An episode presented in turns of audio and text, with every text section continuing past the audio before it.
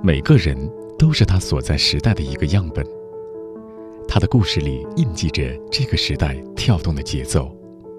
一个人，两个人，三个人，很多人，我们在这里听见他们的故事，一起读懂这个时代的脚步。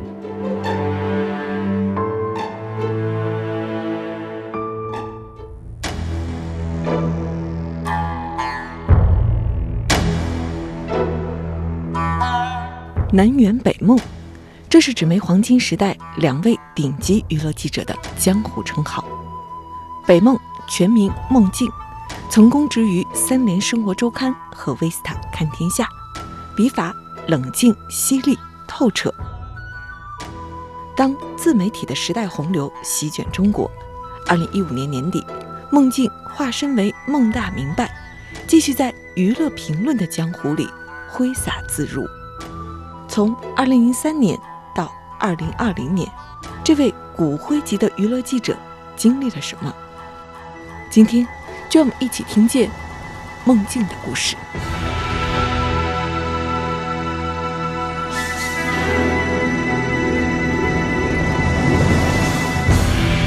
梦境你好，哎，你好。昨天看到你又发了新的推送，所以说今天还会有选题要写吗？今天没有，今天是我一般不会每天日更了，现在已经很久没有这样做了，所以大概可能一周更个三四次吧，就是多的时候，有时候少，懒惰的时候，呃，可能一周也就一次。就是对于来你来说，现在写这么样一篇推送的文章，会花多长时间呢？正常情况下，如果需要查资料，嗯嗯，再加上。写稿的话，怎么也要四个小时以上。但是昨天这个比较特殊，因为通常一篇稿子是三千多字嘛，我昨天这个就写了两千字不到。最开始的时候只有一千多字，后来又加了点儿。昨天家里有点事儿，带我儿子去医院了，所以我是，嗯，上午的时候赶紧写了一会儿，然后带他去医院回来又，又补写了一点点。其实而且也没有查资料，所以特别快，大概可能一个多小时就写完了。怎么样能够有这么快的一个写作效率？通常是你已经想好要写什么了，嗯嗯，有的人的习惯比较好，就会拟提纲，但是我就没有这种习惯，但是我会有副稿，大概心里想好一二三我要写什么。不过如果是突发性的新闻，需要那种查阅大量资料的话，可能就会比较耗时，嗯，有时候会根据资料来决定你写什么，这时候就先把嗯资料做一个收藏。或者嗯，把它就是做成 Word 保存起来，用的时候再一段一段的再重新去看去消化。第二个好奇是，怎么样能够做到这么好的一个切换？你看，你的孩子应该现在还很小，对不对？对，一岁多。对，然后要看孩子，然后可能要还要做饭，还要买菜，还要做饭，做一些家务吧。对，就是怎么样去切换呢？嗯，如果我是全职主妇的话，我觉得我肯定切换不了，就是那真是没有办法，因为孩子是除了睡觉的时候，什么时候都是无时无刻需要人看着的。因为我还雇了有保姆嘛，所以就还好一些，不用全部精力都在他身上，只是要跟保姆轮换一下。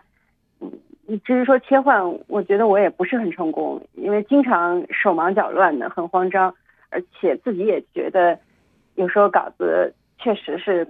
推送质量比以前要差一些，嗯，有时候写完推完了就觉得，哎呀，很遗憾，这点没写，那点没写，觉得应该写上就好了，但是时间上不允许，嗯，或者说没有那么多时间再去看大量的资料。其实按说是应该有很多知识储备的，甚至要看书，有时候去应该去图书馆再查资料什么的，这些我都现在都没有了，嗯，我就反正过于依赖互联网了。而且是很依赖过去自己的知识储备。对，有时候我自己都会在网上搜我自己的名字和那个，比如某个明星的名字关联词，然后就能找出我以前写的文章。所以看，哎哎，这可以用吗？我怎么都想不起来我写过这个。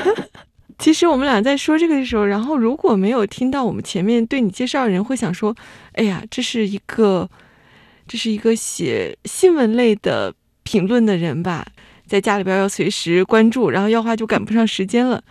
但是我们要说，你这个评论前面其实还有一个定语是娱乐评论。对，但是娱乐也是新闻的一种吧，虽然大家可能不太承认，其实娱乐是反应最快的新闻之一。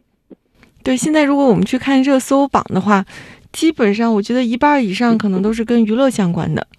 嗯，大家反正讨论一些明星的八卦什么的，一方面是人的天性所好吧，我觉得嗯无论男女，其实都会想能插一嘴，他门槛也比较低，然后再加上就我说的他，你你说他相对就比较安全，反正明星也不能来找你的茬儿，不过也不是了，就是。嗯，作为我们这种自媒体什么的明星，当然是可以找你的茬儿的，可以告你什么的。我只是说，如果作为普通群众来讨论的话，你哪怕当着明星的面讨论，他也拿你没办法。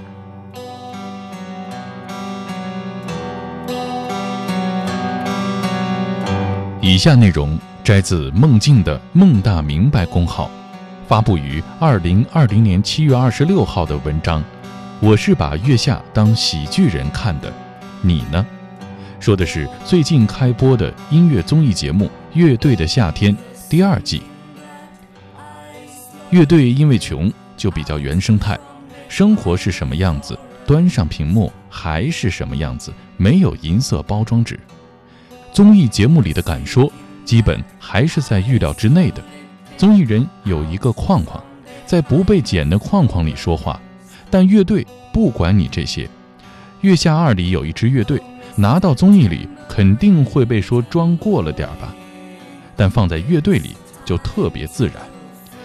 这支乐队叫重塑雕像的权利，音乐属于迷幻的那种，歌词全英文，人声很低沉。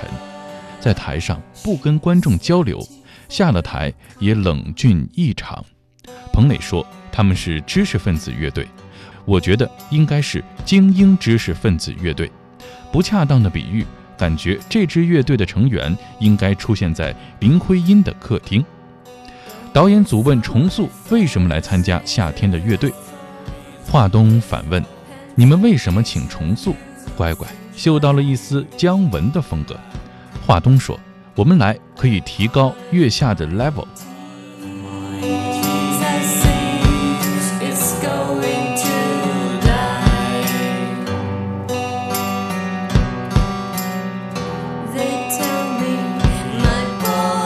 所以你现在这种写的状态和你之前供职于其他平台的时候，比方说《三联生活周刊》、《Vista 看天下》的时候，你觉得你这种写发生了什么变化吗？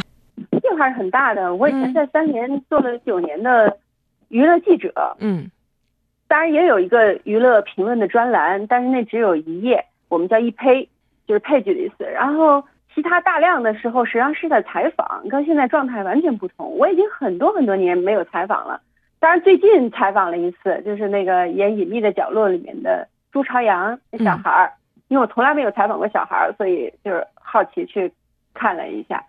在他之前，我都想不起我上次采访是什么时候了，因为我从三联到《威斯勒看天下》之后，嗯就很少很少采访了，可能在看天下大概几个月能采访一次那样的，嗯嗯，就比较重要的封面稿件可能会去采一下，所以采访和这种娱乐评论的状态差别非常非常大。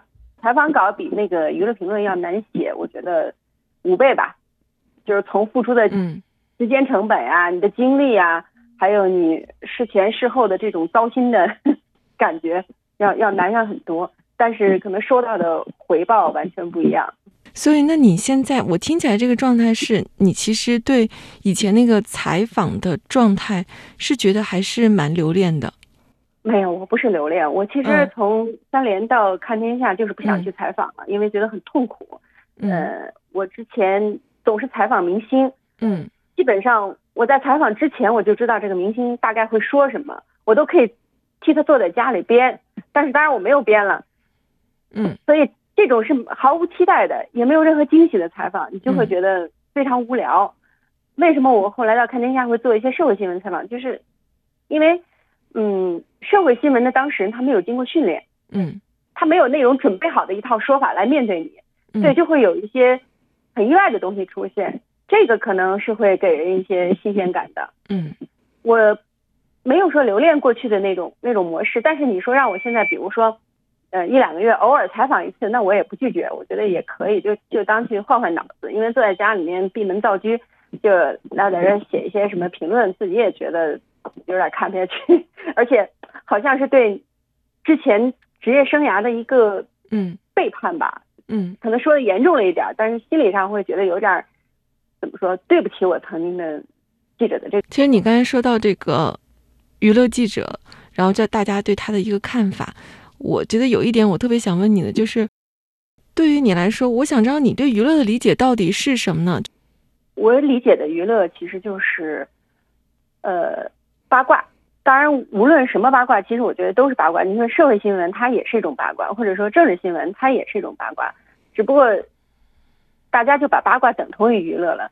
以前我在三联的时候，我们那个主编朱伟嗯就跟我说，他你你不要觉得八卦是一种低级的东西，其实八卦也可以很高级的。后来我想想，不也是吗？如果你就是把这个东西，呃，放到这个整个的历史长河里去看哈，其实很多人写的那个，你说《史记》是不是八卦？其实也是，或者说各种那种历史书，你都可以理解为它是是一种八卦，哪怕它是正史，但是它也是大家茶余饭后的谈资。嗯只不过他可能写的人让你觉得好像比明星、比娱乐圈的人物要高贵一些，其实并没有，大家都是一样的。相反来说，我们可能做娱乐人物还会更透明一些，或者嗯，写出来的东西相对来说更真实一点。所以他说了之后，我就觉得好像也没有什么低人一等的。你在生活中是个什么样的人呢？生活中，生活中是挺八卦的。真的是挺八卦的一个人。对呀、就是看到这些东西还会，虽然我做了这么多年哈，嗯呃，有二二十年了吧，就是但是还是会很兴奋，就是你看到嗯出什么事儿了，因为我们现在不像以前嘛，就是单位是开会的，现在都是在微信群里说，听到某某有个八卦什么的，马上就开始在我们自己那个小群里散播，然后大家你一言我一我一语的，我觉得能做娱乐记者这个行业的人，其实天生都是有这种狗仔队属性的。虽然我可能嫌累，不想去蹲守，但是呢，我要听了这种小道消息的话，我就赶紧会去找人证实，嗯。哪怕我并不写他，可是我也忍不住就是要去问清楚，不问清楚我就百爪挠心的，就很难受。这个就是我我们的这种，我都觉得不是职业属性了，可能确实有的人天生就就带这种东西，但我觉得好多其实大部分的人，嗯，都有这种特点吧。你看，女人喜欢听这种娱乐明星的八卦，嗯但是男人喜欢听这种自己单位的八卦，但本质上都是一样的。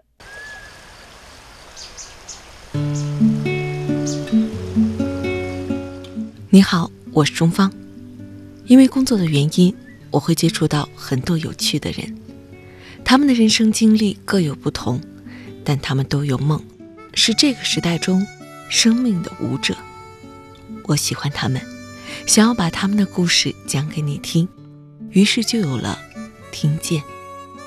听他们的人生故事，让我们一起成长。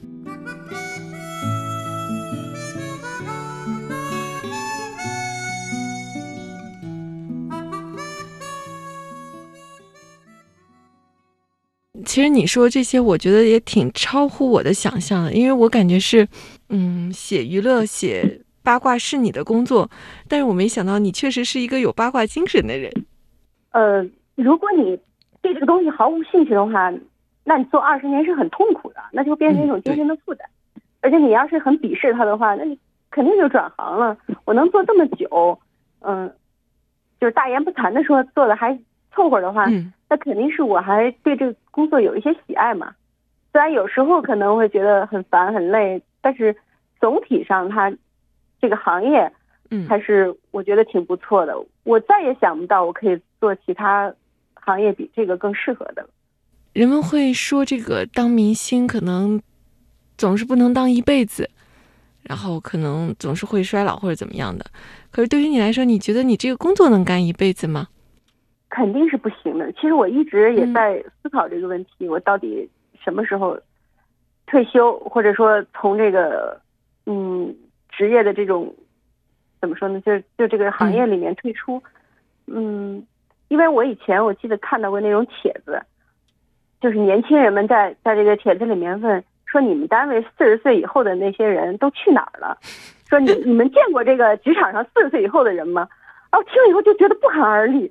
还有的那个更是更甚的说，三十五岁以后这些人都去哪儿了？我心想，那难道他们单位里面三十五岁和四十岁的人都死了吗？都被老板开除了吗？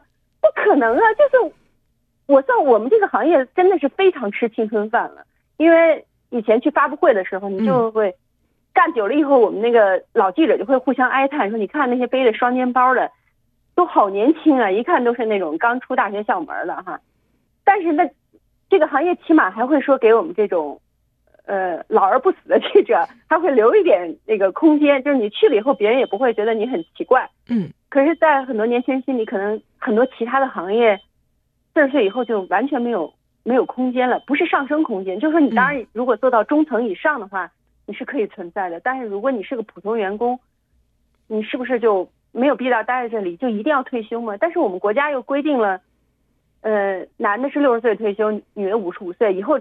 退休还要延长，可能那七十岁才能退休什么的。那你说让这些人怎么办呢？那我那难道我就不工作了吗？就不养家了吗？那不可能啊！所以你究竟什么时候被淘汰？这个也是我很困惑问题。我都我也觉得按照这个社会既定的这种流程来看，我早就应该被淘汰了，我就不应该存在于这个行业里。但是我现在还活着呀，好像也没有怎么样。有时候就觉得好像衰老也没有那么可怕。其实感觉从当年的这个采访的记者，到后来的这个写娱乐评论，其实这已经是一个职业上面的一个工种的选择了。我觉得，对，其实后来我突然想起一个例子，你看跟我一起入行的那个伊丽静，就南方人物周刊记者，最近比较红嘛，是因为乘风破浪姐姐的嗯采访，她做定义，因为她等于是我觉得也不能叫转行，其实她就是从。呃，文字记者改成电视记者了，嗯，去做那种面对面的专访。那按照大家的就是这种理解，他应该也早就从这个行业里退出了，但是没有啊，他现在事业上又攀上了一个新的高峰，嗯，所以也不是说娱乐行业就一定是吃青春饭的，你还可以继续的在这个行业待下去。你比如说你转换了轨道，或者是你换了一种方式，就像很多演员一样，我们觉得好像。四十岁以后男演员没有戏演，其实不是的，只不过你可能不是这个戏里的主角了，或者说没有那么多主角供你挑选了。但实际上你还可以演配角啊，对吧？可以演女主角的爸爸妈妈什么的，这不是过得也挺好的吗？甚至我觉得比那些当红流量过得要舒服，也没有人盯着你。嗯，你说什么话就会有很多人讨论，或者来引来黑粉来咒骂什么的，这些都没有了。我觉得反而处于一种更自在的状态。我这一次做的这个系列里边采了蛮多这个自媒体的大号，然后他们都进入的大概是在二零一三年底到二零一四年，嗯，这个时间段。但是你要晚一点，二零一五年的年底了。当时在犹豫什么呢？我是这样的，就是一开始我就对自媒体就是微信公众号很不感兴趣，就是我觉得它的技术上的那种困难让我觉得望而却步，很烦。而且我那时候确实也在上班嘛，在。威斯看天下做管理的工作，我也没有时间弄这个，嗯，但是我们当时有一个同事，就我的一个下属，他做的非常成功，罗贝贝，所以我们所有人都看到他一步一步的，就是做成一个大号。其实，在他刚做不久，我就做公公号了。我开始是想不好我要做什么，我不想写娱乐，我觉得写娱乐写那么久很烦，我就在想要不写消费类的。但我写了一篇就发现不行，我。自己不适合做这个东西，自己的储备不够。之后就是我看天下在做，那时候我就想到要做视频，所以就做了一种变装八卦视频，就是我们包括罗贝贝也参与是吧？嗯，对，罗贝也参与了。我们几个同事穿着各种奇奇怪怪的衣服，就 cosplay 似的，然后坐那儿讲八卦。当时在腾讯播，做了有可能有半年吧，但视频真的非常的花钱。而且很复杂，这个投入的人工成本很高。当时为了这个视频，我们做了一个公号，就是八卦孟姜女。有一天，这老板就说，当时其实已经有一个第一个广告进来了，投了五万块钱，但老板说没有钱了，就是不能再做下去了。后来就说不做了。那不做了之后，那个微信号也没有什么存在的必要了，因为那个微信号就是为了这个视频才做的嘛。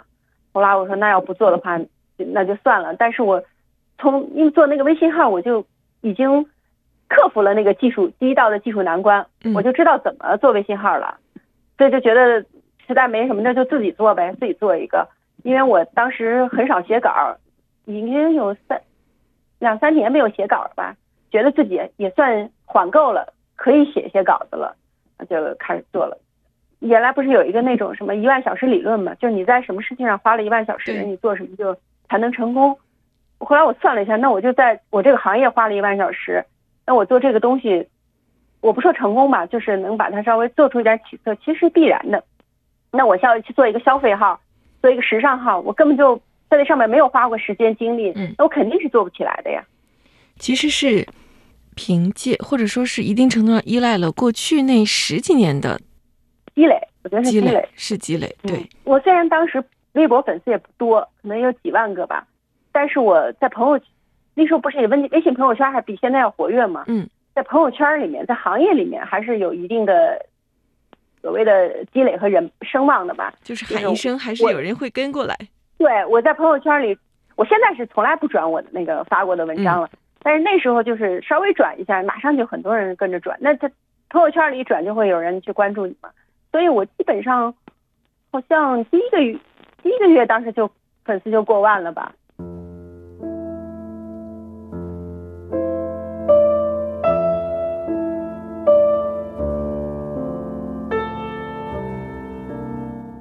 以下内容选自梦境二零一零年出版的《秀场后台》，这是一篇他写电影导演李安的文字。十年河东，李安这一段时间绕了地球两周，大陆之行三天，跑了三个城市。也许上天为了补偿他那六年的赋闲，让他在三十七岁后变成一个没有闲暇的人。从第一天到北京起，他就哑着嗓子，旧伤复发的脚微跛着。采访中几次咳嗽得满脸通红，唯一的助理抓着两瓶川贝枇杷膏说：“导演昨晚一宿没睡。”李安说：“红衣法师也喝这个，当然他比较复杂，是肺结核。”面对川流不息的合影、签名、采访要求，李安总是尴尬地笑着，顶多轻声央求：“今天加了采访，明天可以少一点吗？”他委屈又不敢提意见的样子，很像小孩子，大睁着眼睛，一咳嗽眼泪汪汪。好友张正良说：“他个性就是这样，常常傻笑，惹人怜爱。”和他关系最好的弟弟李岗说：“这么多年，我看到过最原始、真实的李安。这么虚的世界，他真的本质没有变。”于秀莲对玉娇龙说：“要真诚地面对自己，他真的是一个真诚的人。”在某节目做客时，他马上要赶火车，工作人员与他合影，照完后大家忘了，只有李安指着拍照的人说：“他没拍呢。”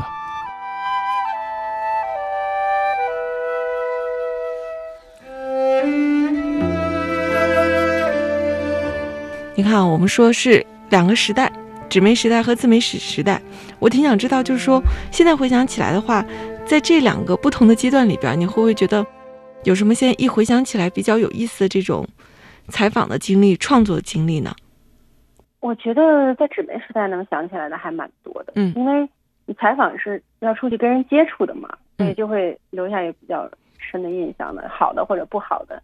比较有意思的，像我那时候去采访王朔，因为他很少露面嘛，可能十几年出来过一次，那次还蛮传奇的，因为我我当时从别人手里拿到他那个电话，但是我也不知道这个电话能不能通，反正我嗯隔三差五打一打，就是没有人接就算了。就有一天就很神奇的，他就接了。嗯，啊，对，以前他接过，接过，我说我想采访他，他就说你逗我玩呢什么的，就是我说我不接受采访，我没什么话说。但是他态度很好，他跟你在那儿就是打岔，就是开玩笑，然后就就后来就就不去。然后过一阵儿我又又去烦你一下，就是就是有枣没枣搂一杆子那种。然后有一天他就突然说你来吧，呃，是我家住在什么什么地方，就是在一个郊区的别墅里面，说那个你来采访吧。我当时就 一点准备都没有，问题也没有，提纲也没有，什么都没有。然后我跑过去以后，那个那时候他用的那种装电池的录音笔，嗯，然后录音笔里面电池还没电了，他家住那个别墅呢，附近又没有卖电池的地方，然后我就觉得汗都下来了，因为就好像战士上战场没有带枪一样，特别丢人，我就怕他生气。然后他就说：“我给你找找看，我家里有没有电池。”还真的属于态度特别好的，就给我找着电池，赶紧就是，因为他说话特别快，如果不录音的话，我就什么都记不住了，用笔记根本就不行。嗯，呃，那次觉得还蛮有意思的。当时我采访完的时候，那个北京文化圈记者都急了，因为王朔是很多呃记者的偶像，就是做文化类的，所以他们一听说原来王朔是可以接受采访的，哗啦啦全去了。我采完采完采完以后，我们当时三联的副主编都嗯赶紧就跑去又又去采了一遍王朔，因为他目的不是说写不写，而就是想去跟他聊天，听他说话，就就到这种程度。嗯但是做自媒体，我没有什么太有趣的印象，因为自媒体会怎么说呢？就是实际上是被流量绑架的，被那种 KPI 绑架。对我，我写之前我要考虑这个东西是不是有很多人看，我的阅读量会怎么样，会不会有人来骂我？你会想这些东西，就是特特别特别多杂念，你不会想这个过程有没有趣，我会不会遇到有意思的人？这个因为也不会遇到什么人，所以这个东西就是更像是流水线生产出来的工业品。我觉得没有办法去跟采访的那种东西做比较吧。但大部分采访的东西也是工业品，遇到像王朔这么极品、这么有趣的这个采访对象很少。我记得看过一篇报道，然后你里边就讲到说，大家比方说是在玩的时候，然后突然发生一个娱乐圈的什么事情，大家就会不论是在什么状态下，然后都会开始写稿，是这样子吗？对，就是那是做自媒体，最开始的时候，好多人还是日更。嗯我记得有一次我们去唱歌，当然就其中有做自媒体的。后来我就看有一个做自媒体的朋友就，他随时都带着笔记本电脑嘛，嗯他就带着笔记本电脑，嗯、去进厕所了。过了一个多小时之后 我们就在这边去去那个，可能都不止一个小时吧，就是去厕所里更新去了。我真是服了，我说这他不成功谁成功啊？所以他是个很大的号。嗯，所以然后我就不行，我嗯什么都没有带。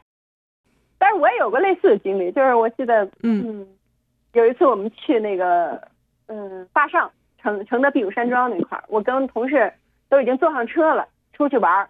后来就刷到一条娱乐新闻，我看完之后说 你们去吧，我下车了，然后回酒店写稿。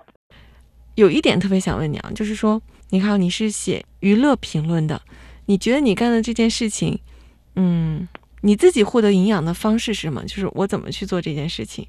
然后另外一个是，你觉得你给受众的营养是什么呢？会考虑这个问题吗？嗯，有时候我就觉得我写东西没有什么营养。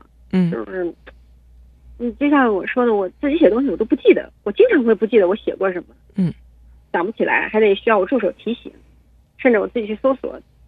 所以我觉得这个东西没有，我我我觉得可能嗯我就如果是写小说，可能会是一些有营养的东西，但是我就觉得我做不了。也许微信公公众号现在做不下去了，要停掉了，那我就可能会有一段比较长的休息时间，会想想就做一点有营养的事儿，或者能不是说青史留名吧，就是说即使你这东西可能能留下来，大家能看个一两年的东西。你微微信公众号这种东西就是即时性的，阅后即焚，有点像那个当天的时事新闻，你看完就忘了。嗯，它只提供一个信息，但是嗯不太能提供营养。虽然它有很多情绪化的表达，但那个也东西也都是非常非常当下的情绪，嗯发泄完了就没了。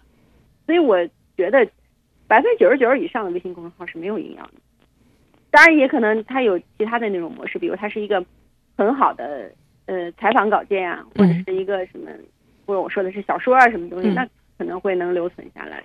你刚才说的第一个问题是什么？是第一个问题就是你要写这些东西，你自己获得营养的方式是什么？我自己啊，嗯其实我以前还会看看书什么的，但是我现在的那个时间，好久都没看书了，我的书柜也没有更新过，这个电子版的书我也没有，也很久没有看了。我都觉得，这可能跟我有了孩子也有关系吧，就是时间非常碎片，看不进去。但是还有就是我大量的时间要去看剧、看综艺、嗯看娱乐新闻。呃这些东西真的非常非常占时间，因为有时候你看完了并不会写，它可能不值得写，或者是或者是写不成什么的，好浪费时间，可是又没有办法，这就是工作的一部分。我现在大量的所谓的营养来自于这个东西，我也觉得，相对于文字来说，它肯定视频的东西是比较肤浅，而且嗯我认为是没有太多营养的。但是怎么说呢？就就是我确实静不下心来去看文字，我有时候经常会有掏空的感觉。他们有一颗纯粹的赤子心，用一生追逐梦想。他们有一个不灭的梦想，用时光兑现诺言。他们有一个有趣的灵魂，即便是苦旅也微笑前行。他们是闪着光芒的人，他们的故事让我们一起听见。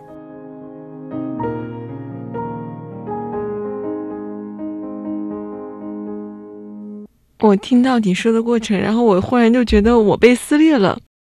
就是撕裂的原因，是因为我在公号里边看到你写的那些文字，大家都说你写文字有一种张爱玲式的冷静，然后就是有点我隔着一个布，然后再调侃他，然后写他。然后今天跟你聊天，我就觉得我接触到了一个真实的烟火气的你。就很俗的是吧？其实我是蛮俗的，但你这这这可能就是你说的八卦呀。就是对以前我有朋友就是做公关的朋友就说我嗯是其实很社会的，就跟大家想象的不太一样嘛。但是很真实接，地气，难听点就是社会人的那种。可是谁不是社会人呢？反正我肯定不是文青了。对对对，你说这点对我没有想到，就是不是文青的感觉。因为这这几年好像文青是被嘲笑的一个词汇，所以大家都竭力表现自己的庸俗，这就显得比较自在。今天我们的节目就差不多要结束了，我觉得问两个问题吧。一个是嗯对于没有看过《梦境》，也是你的公号“梦大明白”的文章人来说，你会推荐他们看哪一篇文章呢？去了解你。啊，我当然希望他们看的越多越好了。但是如果说要推荐的话，嗯，就可以看我最新的就可以了。因为人一关注以后，他肯定看到的就是最新的。你要是嗯觉得还可以的话，就往前再翻看着也行；嗯要是觉得没有意思，就取关。我觉得这都是自由吧。我觉得反正不能搞强强行的推销。当然，也希望大家记住我的公号。梦大明白。然后第二个问题就是要结束，就是那对于未来你会有一点点打算吗？还是说我真的就是随遇而安了，我就等待外部的这个事变成什么样，然后我就再停下来这？个这个打算呢，其实就是永远处于这个分裂的状态。嗯嗯，有一阵儿就会想，不行，我就去做视频，然后研究了一下，就发现不行，做视频的投入太大，需要团队，嗯干不了，也不是我的长项，就这样。过一阵儿又看直播正火，不行，我是不是要去做点直播？然后一看，哎，最近直播带货都被大家揭穿了，嗯 里面都是那个就是假的数据什么的，哎，我就好像又放心了，可以不做了，就是这种心态。过一阵儿又想，文字会不会死掉呢？后来一想，可能那个自媒体会死掉，但文字这种形式应该不会死掉，因为文字还是比视频要确实要大，而且要快速。那我就干脆就做一个，嗯，只给就是少数人提供这个就是文字的人也无所谓啊。嗯反正我从来也不是大众的，就只要有口饭吃就行了。就就经常在这种矛盾心理中间来回拉扯，就是确实很怕失业。我以前去日本的时候，我竟然很羡慕那种呃日本的就是老头儿，就是已经退休的七十岁以上的人，他们会在呃旅游景点去给嗯外国游客提供一些帮助，他们会简单的英语，会帮你指路什么的。我连这种工作都羡慕，因为我就想，我希望我七十岁的时候也能有活干，也也在工作，而不是说我必须去跳广场舞，或者在家待着看电视，总有点事情做吧。所以，嗯，我想以后我可能，比如自媒体这个，我我做不了了，那你能不能可能变换一种模式？但我不知道是什么模式会出现，也可能他挣钱很少，只够糊口，那也没有关系，就是有事情做就行了。嗯，所以我对未来就是属于那种，嗯，既焦虑，但是也也没有什么具体行动的，就是就是希望借势吧，就是这个势走到那那一步了，然后我就顺着跟大家一起走就好了。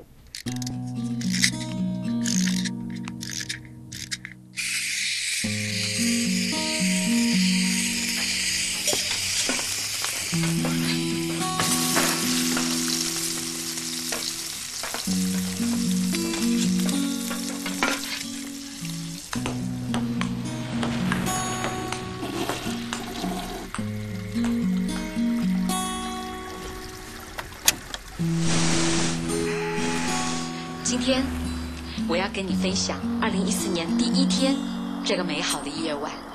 于是我送给你一首特别放松的好妹妹乐队的一首极具亲和力的一首歌《小小夜曲》。我们不是舒伯特，做不出那么好听的乐曲，但是每一个人都有自己的夜晚，都有自己的小夜曲。